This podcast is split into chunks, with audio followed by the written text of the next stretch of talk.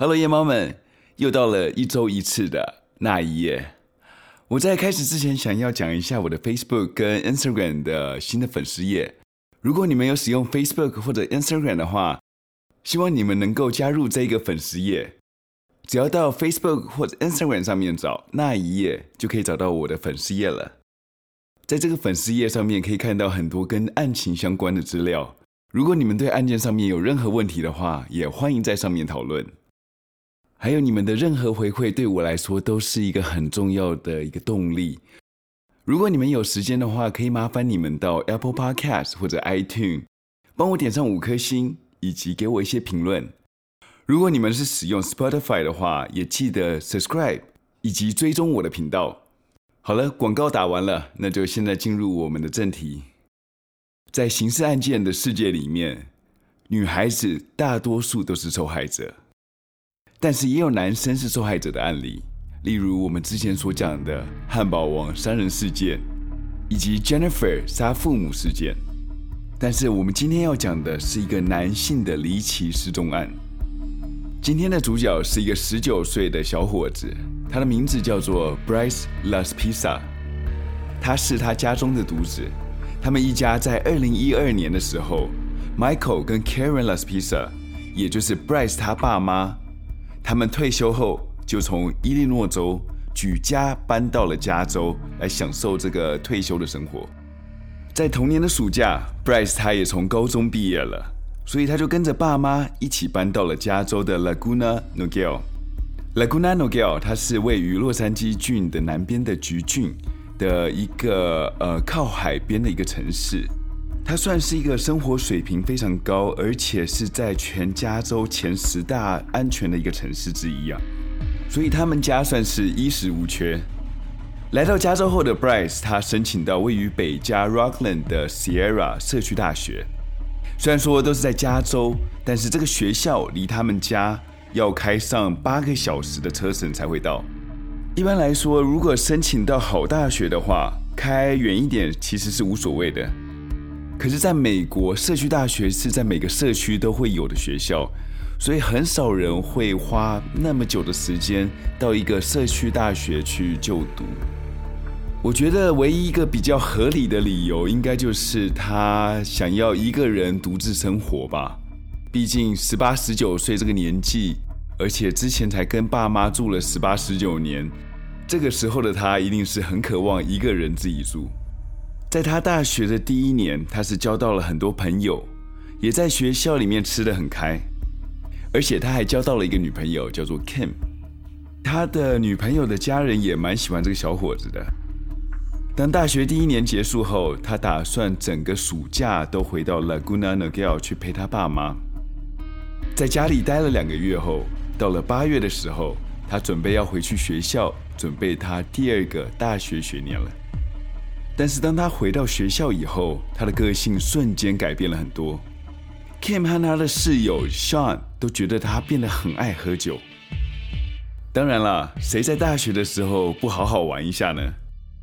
想当初我在大学的时候，在未满二十一岁的时候，如果有机会喝酒的话，我一定也会凑上去喝的。但是他们说他爱喝的已经变得有一点过量。据说他在周末的时候，一个人就可以喝掉两瓶的烈酒，这个我真的是比不上。他那个样子已经变成是酒鬼的状态了吧？他的父母也说，其实他在家里的时候并没有一些奇怪的举动，也没有看到他在喝酒。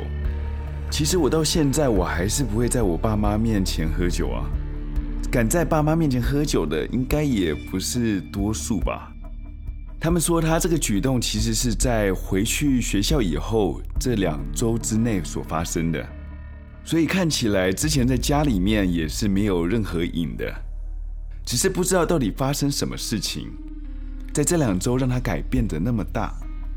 在八月二十七号的时候，这一天是他的开学日，当晚他打电话给他的妈妈，跟他妈妈说他的课程是很有趣的，他也认识到了一些新的朋友。他妈妈也说了，在电话上面听起来的时候，也是一切正常。他在那一晚的时候，他和他的朋友在打电动跟喝酒。为了要他能玩通宵，所以他吃了一种药叫做 Vyvanse。这个药是个处方药，是治疗过动症的药。吃完以后可以让你专注十四个小时。这种药对过动儿是非常适用的。但是他把这个药当成兴奋剂来使用，就有点像是在吸毒。让他身体亢奋了以后，让他打一整夜的电动，喝一整夜的酒。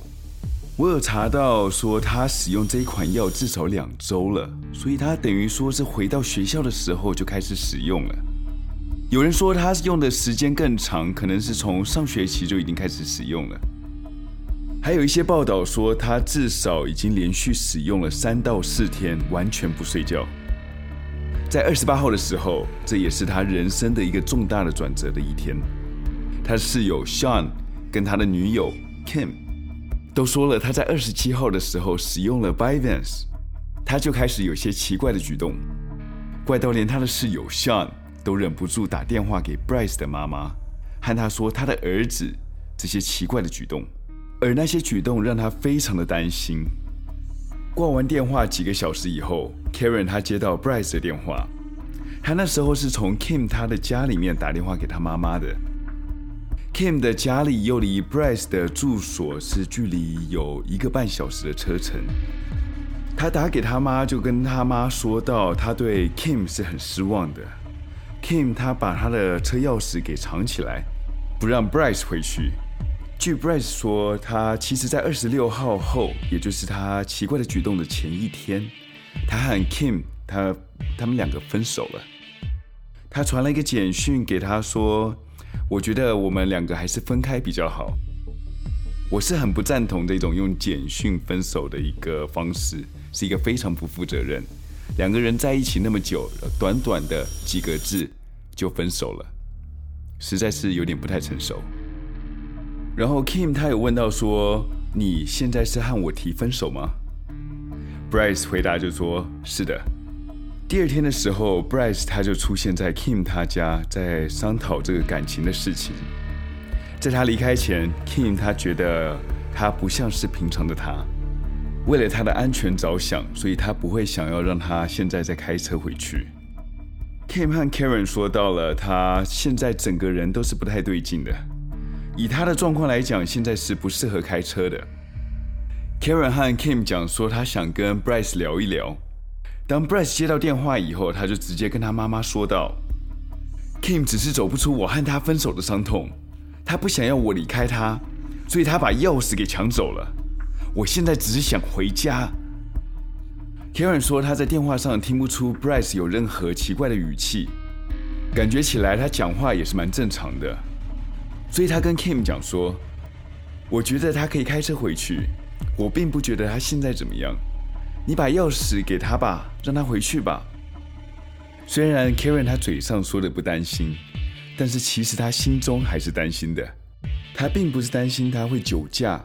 因为他听起来是完全正常的，但是他在担心的是他其他的一些举动，像是他的室友没有多久前才打电话过来警告过他，还有这一通电话，所以他又和 Bryce 讲说：“Bryce，你先回去休息，我明天一大早就飞过去找你。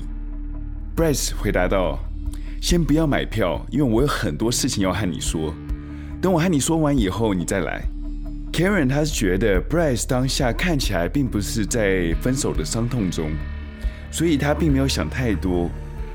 Bryce 离开 King 他家以后，就往回家的路上开。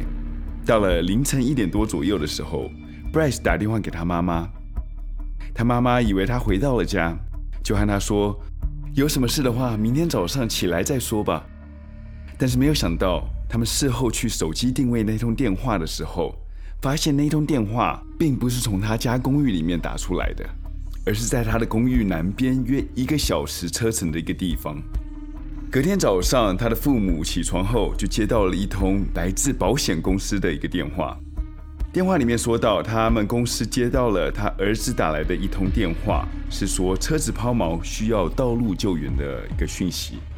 当听到这个消息的 Karen，他是很担心 Bryce 他的安危。打了好几通电话却打不通，在没有办法之下，所以他就只能打电话给他的室友 Sean。一问之下，他原来整夜都没有回到家。他们想到了一个方法，就是寻找最后一次信用卡刷卡的地方。因为 Bryce 他是刚成年，所以他并没有办信用卡，所以他爸妈就帮他办了一张副卡，所以他们可以打电话去询问那个信用卡的讯息。他们发现了最后一个付款明细是在一家修车店。这个修车店呢，是位于 Laguna Niguel 北边大概三个小时车程的一个小镇，叫做 Buttonwillow。如果你们有从洛杉矶开车到旧金山的时候，一定会经过这里。这基本上就是一个鸟不生蛋的一个小镇，所以如果你在那里休息，也不可能停太久。当他们看到这个地方的时候，他们想说，Bryce 他可能正在回家的路上，所以有可能是车子爆胎了，需要在这里修个轮胎。时间到了中午十二点，Bryce 他还是迟迟未归。所以他们打电话给了这个修车店，他们联络到了当初帮 Bryce 那个修车技工，那个技工的名字是叫做 Christian，他就说道：“我记得你儿子，你儿子他的车子没有油，所以我去带了三个加仑的油去帮他加油，加完以后他就开去加油站自己去加油了。这个 question 他的心地还是蛮善良的。”所以他就问了 Karen 说：“需不需要他帮他去那个地方看看他儿子还在不在那里？”担心儿子的 Karen，他马上就要求 Christian 说：“去那个地方再帮他看一下他的儿子在不在那里。”过了十多分钟，Christian 打电话给他们，他说：“Bryce 还在那里。”这个地方就是早上九点钟的时候他看到 Bryce 的同一个地点。Christian 他就把电话拿给 Bryce。Karen 就问 Bryce 说：“呃，你还好吗？”但是他看到 Bryce 他没有多说什么，所以他就和 Bryce 讲说：“好，你先把车子油加满，你再开三个小时就到家了。有什么事我们到家再说吧。”Bryce 他爸妈就想说三点钟他就会到家了，他们等到三点钟人还是没有回来，三点半还是没见到踪影。他爸妈就打电话到他手机去留了言，又等了三个小时，到六点钟的时候，还是一点消息都没有。他们马上就去了橘郡的警局去报了案。警察呢，他们就通知了 AT&T 这个美国的电信公司，但是 AT&T 只能帮他们发出一个紧急的讯号，来确定他的手机位置。只是很幸运的是，他的手机还是开机的状态。所以可以定位到他现在的位置。你们来猜猜这个手机的位置在哪里？是的，位置就是在三个小时远的 Buttonwillow。所以从早上九点他就坐在那里，直接坐到晚上六点，还是在这个原地。因为报警的关系，所以警察要求地方警察他们去那个地方看一下 Bryce 是不是在那里。当巡警到的时候，他发现 Bryce 正在坐在车子里面发呆。巡警他们也不敢大意，所以就搜查了他的车子里面，看看有没有任何的毒品或者是酒类在车子里面。但是，一样东西都没有收到。所以他们花了二十分钟给他做了一个 sobriety test，也就是看他有没有醉意。没想到他是完全的通过。警察问了他在这里做什么。Bryce 他就回答说，他是在这里发泄一些怨气，因为在美国发泄怨气并不犯罪，所以他们没有任何理由可以扣留他，所以只能把他放走。在放走前的时候，他要求他打电话给他爸妈，他是死活都不肯啊，一直到警察帮他拨了号码以后，他才不甘愿的和他爸妈说到了电话。到了十点多的时候，Karen 他又打电话给 Bryce，但是，一样电话还是不通。他们想到了一个方法，就是打电话给早上那个好人技工 Christian。果然，好人是很好使的，他愿意再帮他们一次去找他的儿子 Bryce。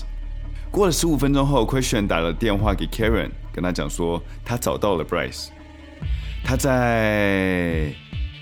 刚刚警察找到他的地方，这个好人呢又给了一个建议，想说好人就做到底，送佛就送到西。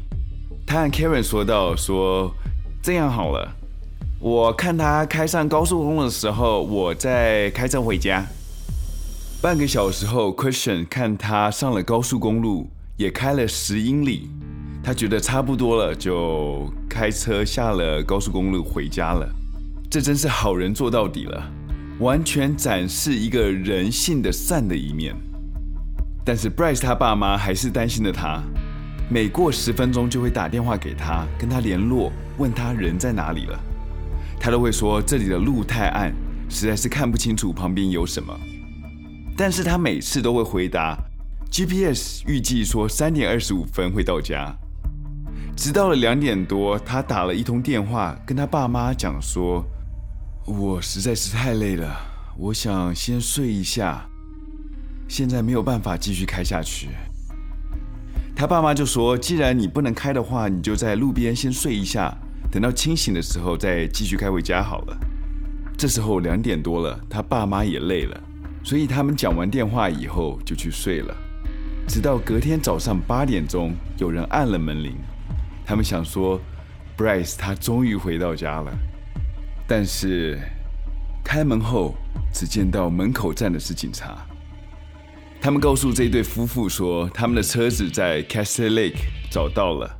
这个地方离他们家大概有两个小时的车程。